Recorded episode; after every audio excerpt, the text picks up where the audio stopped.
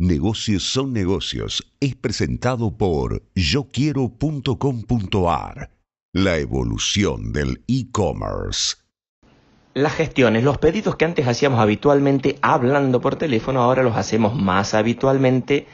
con una aplicación en el mismo teléfono. Esto ha sucedido para pedir comida, las aplicaciones de delivery realmente se han mostrado mucho más prácticas y fáciles que llamar al número del imán de la heladera y aclarar que la de rúcula venga sin o con aceitunas negras. Algo similar está pasando en el mundo de la movilidad, pero acá el gran emergente fueron las categorías como Uber o Cabify, que se plantearon en guerra con los taxistas y que traían una solución muy práctica, pero fuera del sistema. Paralelamente, las centrales de taxi fueron incorporando aplicaciones, aunque me parece a mí sin la mm, conveniente convicción y esfuerzo en ese sentido. Por eso, es una buena noticia, me parece, para el mercado individual y sobre todo para el mercado corporativo, la llegada a Córdoba de Taxi Premium, que es una aplicación que nuclea a taxistas que ya están brindando servicios legalmente en una ciudad y que les permite, como las viejas centrales de teletaxi, sumarse a los pedidos, pero esta vez vía una aplicación. Es muy práctica para el usuario, muy similar a un Uber, o un Cabify,